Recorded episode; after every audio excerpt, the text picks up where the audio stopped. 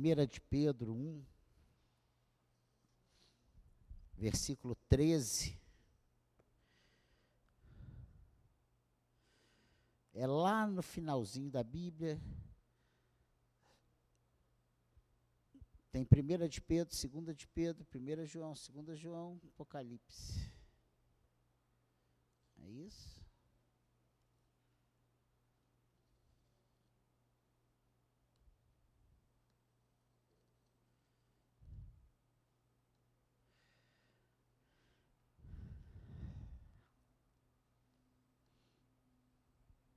Eu quero fazer essa leitura desses três versículos. Você achou? Amém? Diz assim: Por isso, preparando o seu entendimento, sejam sóbrios e esperem inteiramente na graça que lhes está sendo trazida na revelação de Jesus Cristo. Como filhos obedientes, não vivam conforme as paixões que vocês tinham anteriormente quando ainda estavam na ignorância. Pelo contrário, assim como é santo aquele que os chamou, sejam santos vocês também, em tudo o que fizerem. Porque está escrito: sejam santos, porque eu sou santo. Amém? O título que eu dei a essa mensagem, para nossa reflexão, breve mensagem, nessa noite, é Vivendo com Deus. E eu já contei aqui essa ilustração que eu vou dar para essa mensagem, já falei em outras mensagens ao longo desses tantos anos aqui, mas eu quero trazer porque ela reporta bem o que é esse viver com Deus. Nas montanhas lá do Canadá, um morador fez uma pequena portinholazinha, uma portinha por onde sua cadela e os filhotes podiam entrar. Em, em caso de perigo, entrar e sair de casa. E uma certa vez os filhotes brincavam com os ossos de um animal morto que tinha lá. Quando a cadela pressentiu a chegada de lobos, ela chamou os filhotes para o abrigo. Foram todos, menos um, que preferiu ficar com os ossos. Agora ele se sentiu o dono. Agora eu vou brincar bastante com esses ossos. E é claro o lobo chegou e devorou o filhote. A mãe o chamou, mas ele não fez a sua parte. Ele não obedeceu. E isso levou à morte. Por que essa, essa, essa, essa historinha logo nessa introdução? É porque conosco também é assim. A vida nos oferece muitos ossos apetitosos, muitas coisas que, muitos pratos que nos são lindos, cheirosos e apetitosos, né? Mas na verdade são laços, são pretextos para nos deixar desguarnecidos. Porque para ter uma vida realmente devotada a Deus, nós precisamos aprender a ouvir a sua voz de chamado e rapidamente obedecer a Deus. E isso nos dará sobrevivência e vida em paz com Ele. E um exemplo que eu tenho pessoal foi quando eu estava numa estrada com a Bia, com três meses no banco traseiro, e eu cortando na Rio Bahia quando eu ouvi uma voz, não ultrapasse, eu estava cortando uma carreta.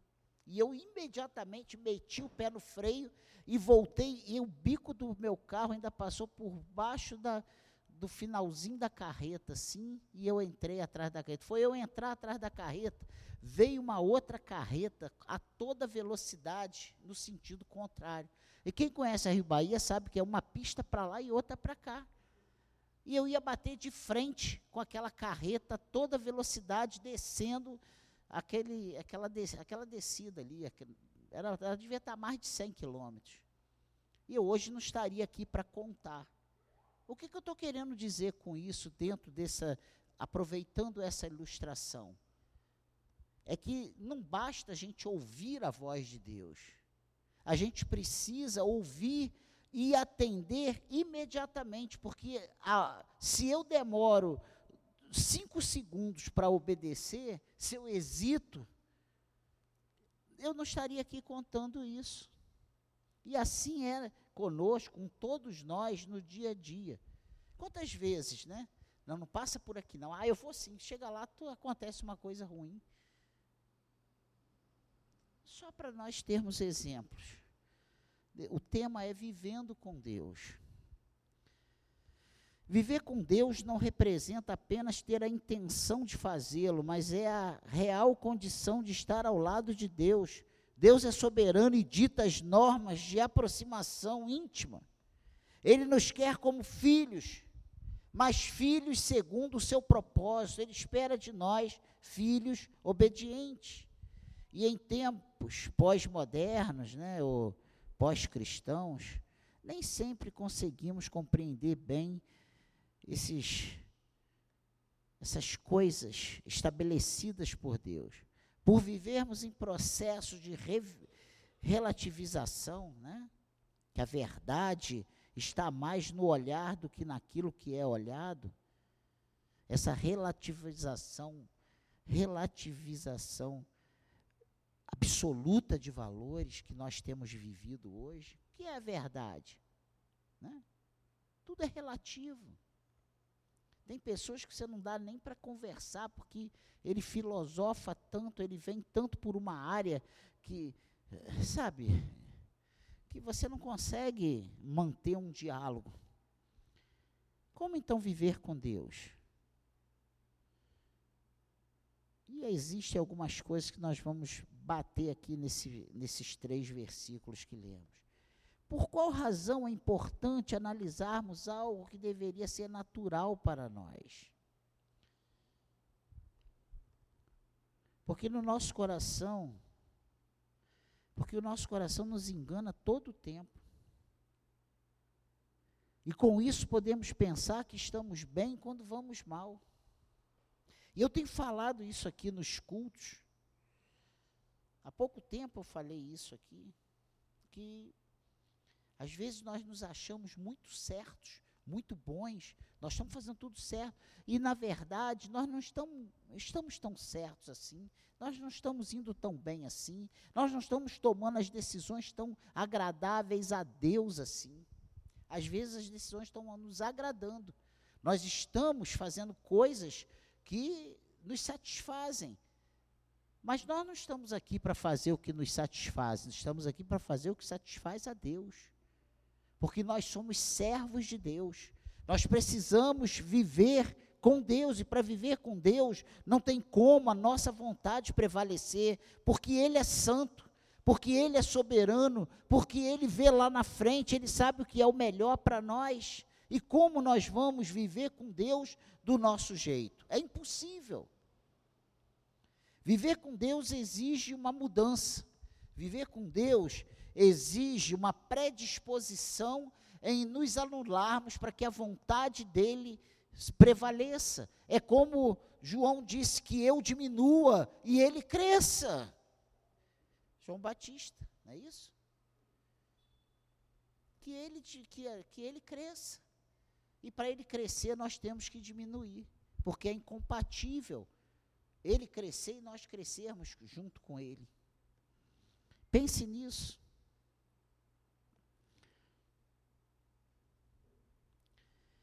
O nosso coração ele nos engana. Porque se não formos atentos, entraremos por caminhos de negligência. E Hebreus, no capítulo 6, eu quero ler com você. Volta aí algumas páginas da nossa leitura, poucas páginas. Hebreus, capítulo 6, versículo 11 e versículo 12. Olha o que, que diz aí, Hebreus 6, 11 e 12. Olha o que, olha o que o escritor de Hebreus diz. Desejamos que cada um de vocês continue mostrando até o fim o mesmo empenho para a plena certeza da esperança, para que não se tornem preguiçosos, mas imitadores daqueles que pela fé e pela paciência herdam as promessas.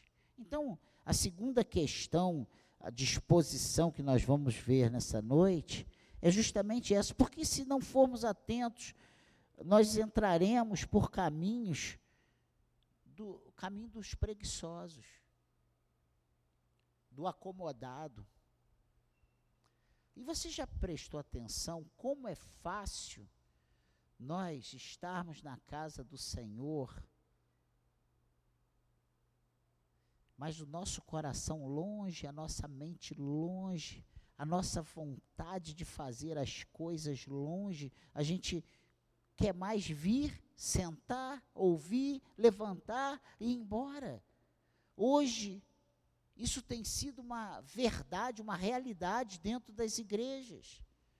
Nós não queremos envolvimento, sabe por quê? O envolvimento ele traz cobranças, traz responsabilidades, demanda você às vezes não fazer o que você quer, porque você está subordinado a uma outra pessoa e você não quer estar subordinado a ninguém, ainda dentro da casa de Deus, porque já é subordinado dentro de casa, é subordinado no trabalho, e quando chega na casa de Deus, você não quer ser submisso.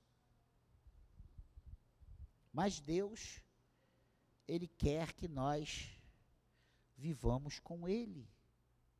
Nós não fomos chamados por Deus para sermos independentes.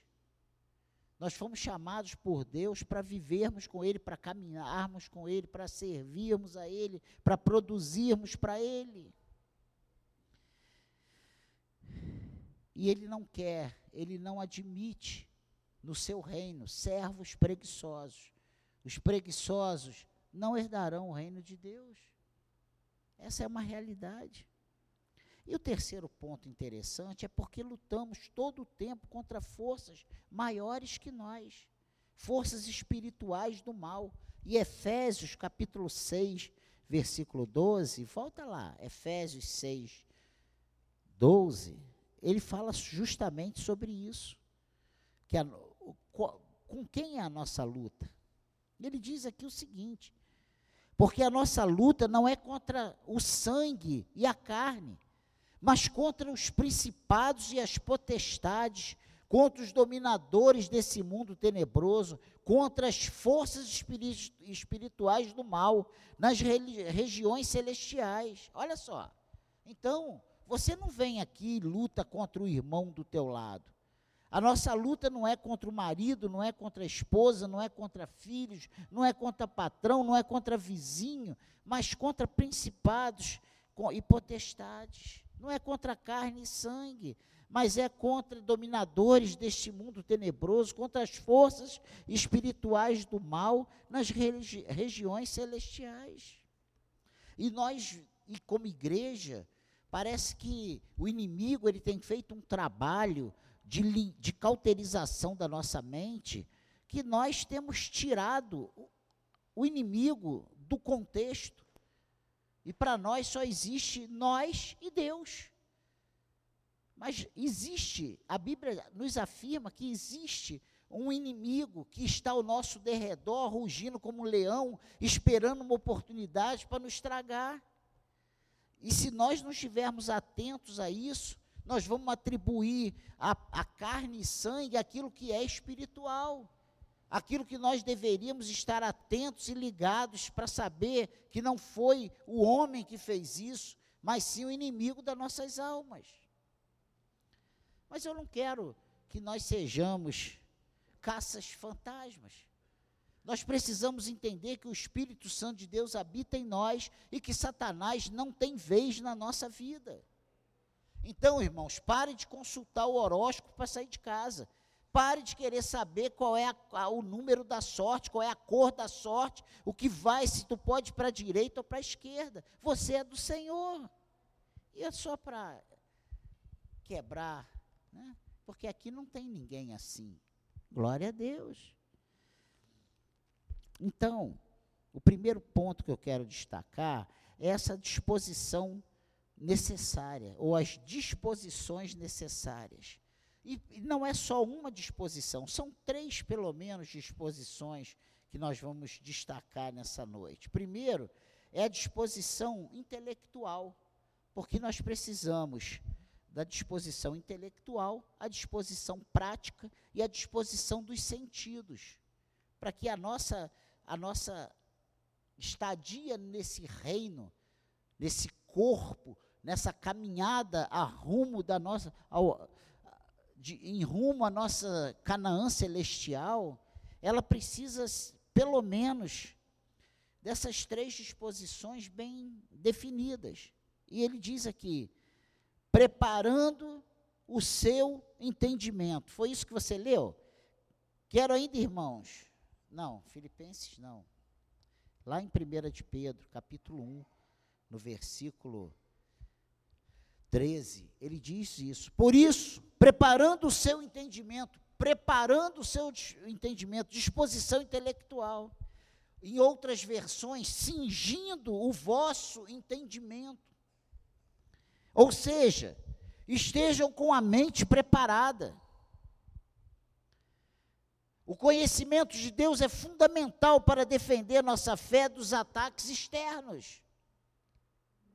Se nós não, souber, não soubermos quem é Deus, a quem servimos, quem é que está conosco, como é que funciona.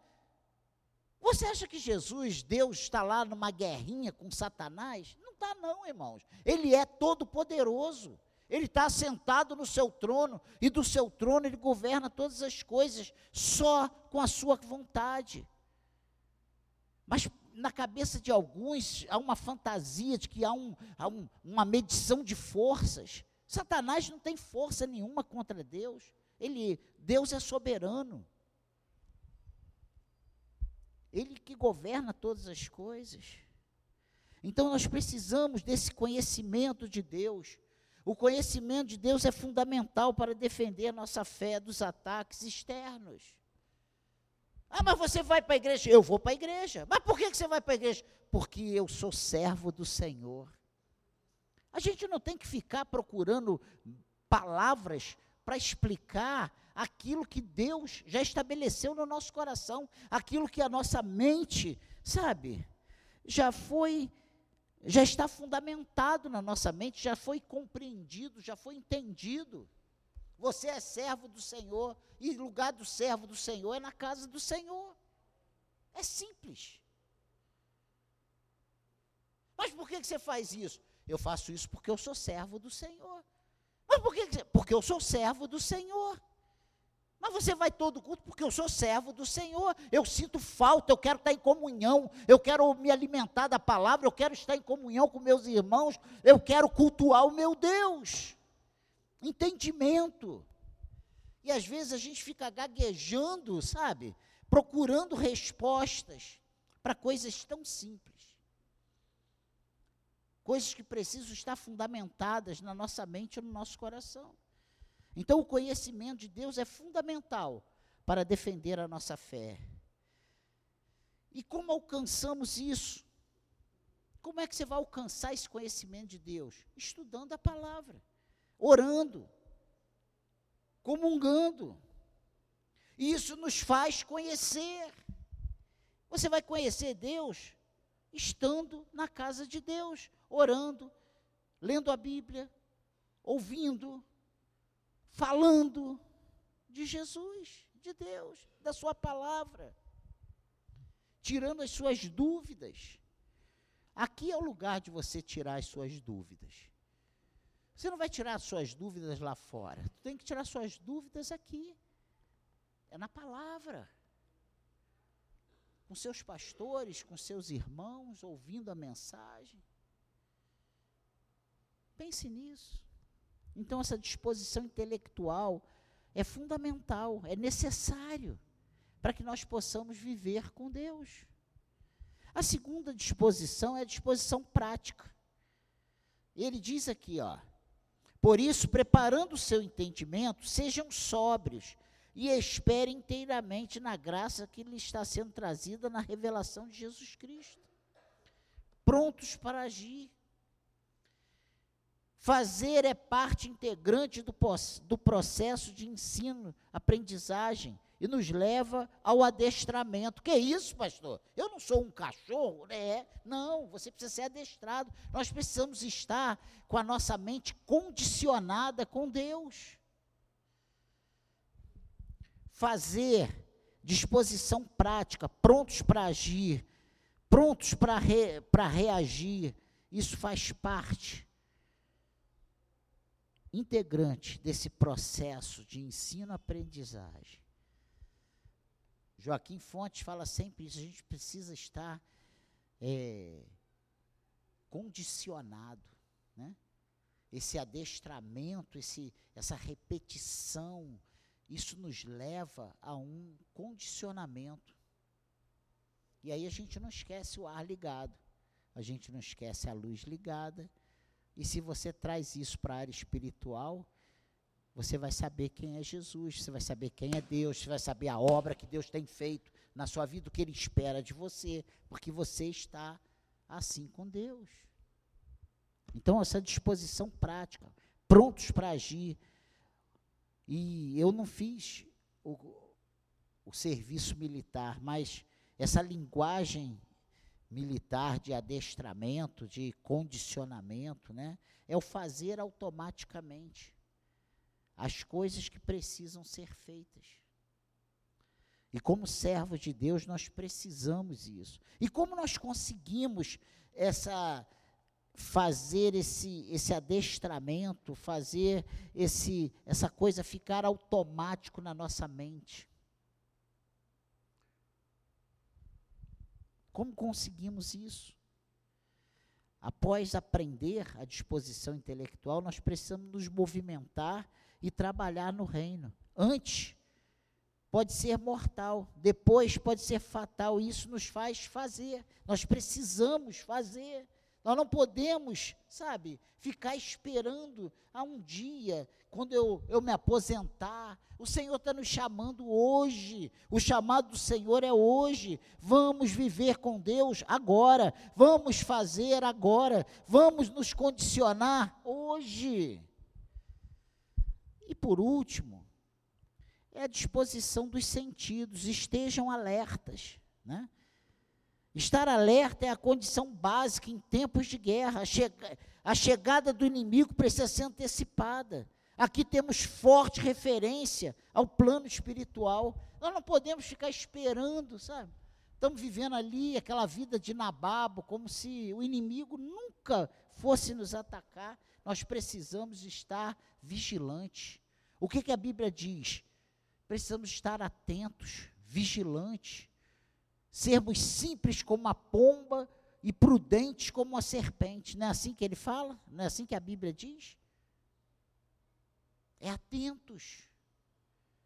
Mas tem um monte de crente levando bola nas costas, tem um monte de crente sendo pego de surpresa, porque na hora que é para ele estar atento, alerta. Ele está, sabe, esperando a morte da bezerra. Jesus está voltando, irmãos. Nós estamos vivendo dias difíceis. Dias difíceis estão por vir. E nós estamos aqui, ó. Ah, é, é, ah, é. Vamos, vamos acordar. Vamos viver, vamos estar alertas. Vamos nos condicionar a viver a, o, o reino de Deus como Ele nos orienta para vivermos. E como conseguimos isso, pastor? Essa disposição dos sentidos está alerta, com busca incessante por santidade. A responsabilidade individual não pode ser ignorada por se, se crer na graça de Deus. E isso nos faz sobreviver. Nós cremos que somos salvos pela graça, mas o que depende de nós, nós temos que fazer. Eu creio, eu creio piamente que eu fui escolhido lá nos tempos eternos e que não fui eu que aceitei Jesus, mas foi ele que me eu só respondi depois que ele me tocou, depois que ele soprou vida em mim. Se não fosse a ação do Espírito Santo na minha vida, eu estava morto até hoje, porque morto não reage. Morto não tem vontade, morto não tem desejo.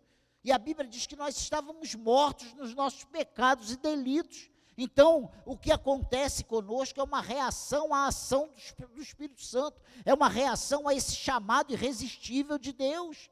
E aí eu me reconheço necessitado de Cristo, eu declaro que eu preciso de Jesus, eu me vejo como pecador, coisa que o mundo lá fora não se vê. Tu vai falar para o cara que pega todas as mulheres que ele é um pecador? Não, ele se acha o gostosão. Você vai falar para o ladrão que ele é tá errado, ele vai se achar o mais esperto, o trambiqueiro, o 71 vai achar muito esperto. Ele é o malandro. O cachaceiro vai se chamar, vai se ver o esperto, que bebe todas e só fica bêbado de manhã. Entendeu? É isso que tem acontecido, irmãos. Nós precisamos fazer a nossa parte.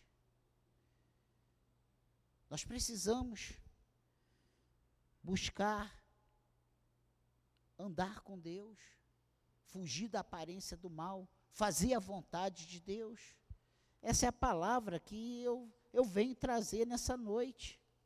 A disposição, as disposições, essas três disposições, a disposição eh, intelectual, prática e dos sentidos, o estar preparado com o meu entendimento, a, a estar pronto para agir, a estar alerta para as investidas do mal, elas nos possibilitam estar na estrutura de convivência permanente com Deus e dela usufruir diariamente para nosso crescimento constante. As disposições apresentadas por Pedro dependem muito de nós e de nossa resposta ao chamado por vidas profundas com o Pai. Deus não quer que a gente viva, ah, eu sou crente. Ah, e a minha Bíblia está lá aberta no Salmo 91. Engraçado, né? A folha desse Salmo 91 já é amarela, eu não consigo mais nem ler o que está escrito, já apagou de tanto sol que pegou na estante. É para isso que a gente tem a Bíblia.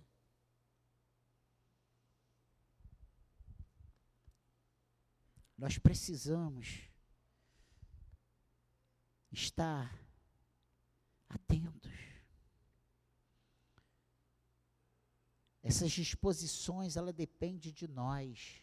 É você querer, é você arrumar tempo. Você não arruma tempo para ir para a academia? Eu não arrumo, não. Mas você arruma.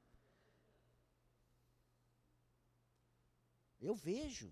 É um compromisso, é um xarope. Todo, eu tenho. Está marcado, é um compromisso, é vida ou morte. Almoço, eu estou lá. Bato, ponto. Não é hora? Gente, vir para a igreja, ler a Bíblia, orar. Cada um sabe como vai fazer isso. E a segunda parte, para a gente ir para casa, essa primeira são as disposições necessárias, são, a segunda parte são os modelos requeridos, que está aqui nesse versículo 14, 15 e 16. Ele diz: Como filhos obedientes, não vivam conforme as paixões que vocês tinham anteriormente, quando ainda estavam na ignorância. Pelo contrário, assim como é santo aquele que os chamou, sejam vocês também santos. Sejam santos vocês também, tudo que fizerem. Porque está escrito: Sejam santos, porque eu sou santo. Aí vai lá naquele quer comer, quer beber, quer fazer qualquer outra coisa, que seja para a glória de Deus. É isso. Então, esses modelos requeridos, o primeiro é o modelo de obediência. É aquele chamado lá da cadelinha que latiu, chamou seus filhotinhos, todos foram menos um. Esse que ficou foi comido pelo lobo. História real, acredito eu. Obedecer, ele diz aqui, ó, no 14, como filhos obedientes. Quem está falando isso não é o Daniel, não é a Nova Vida, não é a Assembleia, não é a Batista, é, é, é a palavra de Deus. Como filhos obedientes, não vivam conforme as paixões. Olha só. Modelo de obediência. Obedecer é a chave que abre as portas para Deus. Ele prefere, inclusive, que obedeçam a sua vontade é que cultuem e com ele a, e cultuem a ele com sacrifício. Lembra lá de 1 Samuel 15, 22, quando ele Deus fala para Saul, ó, vai lá, mata todo mundo. Saul poupou o rei e os animais. E aí quando Samuel chega para o rei, não, é que eu guardei aqui para fazer um sacrifício para o Senhor. E aí Samuel responde para ele o quê? Tem Deus tanto prazer em sacrifícios ou em obediência? Eu vou ler para você, só para você entender. 1 Samuel, capítulo 15, versículo 22. Olha o que, que diz aí. Porém, Samuel disse: Será que o Senhor tem mais prazer em holocaustos e sacrifícios do que no obedecer a Sua palavra? Eis que obedecer é melhor do que o sacrificar, e o ouvir é melhor do que a gordura de carneiros. Olha só. Ah, não, eu já, eu fui lá, eu dei o dízimo. Não, eu fui lá, eu já trabalhei de manhã. Não, eu já fui, eu fui lá, eu, eu fiz a minha tarefa, eu fiz o almoço de domingo. Gente, pensa nisso. Deus quer a nossa obediência.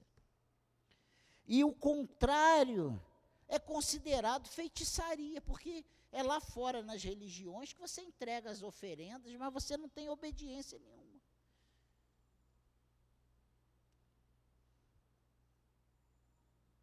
Com isso, imitamos Jesus, que foi obediente, obediente até a morte morte de cruz. Olha só, Jesus veio para ser o nosso exemplo, e ele, ele foi obediente até o fim. Gente, é muito lindo os passos do dia a dia de Jesus, é coisa linda demais. Quando João diz: Não, eu não sou digno nem de desatar tuas sandálias, quando Jesus vem para se batizar, e, aí Jesus fala: é necessário que se cumpra toda a lei, me batiza. Ele não poderia se deixar levar na tentação. Ó, transforma a pedra. O homem estava 40 dias jejuando, estava com fome. Eu imagino que fome ele estava. Transforma a pedra em pão, nem só de pão vive o homem. Olha só. Ó, se tu me proxa, estar aqui e me adorar, eu te dou todos os reinos. Somente a Deus adorarás e só Ele prestarás culto. Ó, se joga aí que os anjos vão te. Não, não tentarás ser o teu Deus. Gente, ele está mostrando para nós e como nós erramos nessas mesmas coisas. O diabo, ele é repetitivo. E até hoje ele investe nas mesmas coisas, nas mesmas coisas. Acorda aí, meu irmão, porque isso é sério. O segundo modelo, além da obediência, o de santidade, que ele exige de nós. Sejam santos, vocês também sejam santos, como o Senhor é santo. Ele diz isso aqui nesse texto que lemos, porque está escrito: sede santos, porque eu sou santo. Viver em santidade é viver separado, não isolado do mundo, mas separado. Podemos ser normais e, contudo, não viver misturados ao mundanismo. Viver em santidade não é você está enclausurado, mas é você não compactuar com o mundo. Com isso, imitamos Jesus que foi santo, que foi o nosso modelo. Amém, igreja? Os modelos apresentados por Pedro correspondem aos meios pelos quais podemos concretizar as disposições firmadas. Só podemos alcançar as disposições firmadas entre nós e Deus se seguirmos os modelos da obediência e santidade, coisas que agradam a Deus e sem as quais não poderemos chegar a um nível profundo de relacionamento. Ele diz que sem santidade ninguém verá o Senhor. Ele diz que naquele dia muitos vão dizer: Ó, eu, em teu nome eu curei, em teu nome eu preguei, em teu nome eu, eu, eu libertei pessoas. Apartai-vos de mim, porque eu não vos conheço. Nós precisamos, nessa quarta, de algumas tomadas de decisão. Primeiro, buscar o conhecimento de Deus. Você precisa sair daqui com essa disposição. Eu quero buscar o conhecimento de Deus. Como eu vou saber o que Deus tem para minha vida se eu não sei o que Ele quer de mim? E só tem um lugar para você saber o que Ele quer de você. Está aqui, ó. Isso aqui não é um livro, isso aqui é a palavra de Deus, é a voz de Deus para nós, para os seus filhos. É o prumo. É para ver se é a verdade. Conhecereis a verdade, a verdade vos libertará buscar ação no reino de Deus. Seja proativo. Faça o que ele. Não espera, não faça só quando der, não. Ah, vou ver se dá, se dá. Não, eu vou. Priorize. Busque a sobrevivência espiritual diária. Obedecer a Deus, ordens gerais e particulares. O que Ele quer para a tua vida. Tem coisas que Ele quer para todos nós e tem coisas que Ele quer individualmente. O que Ele quer individualmente diz respeito ao seu chamado pessoal. O que Ele quer fazer na tua vida. Viva em santidade para Deus. Amém?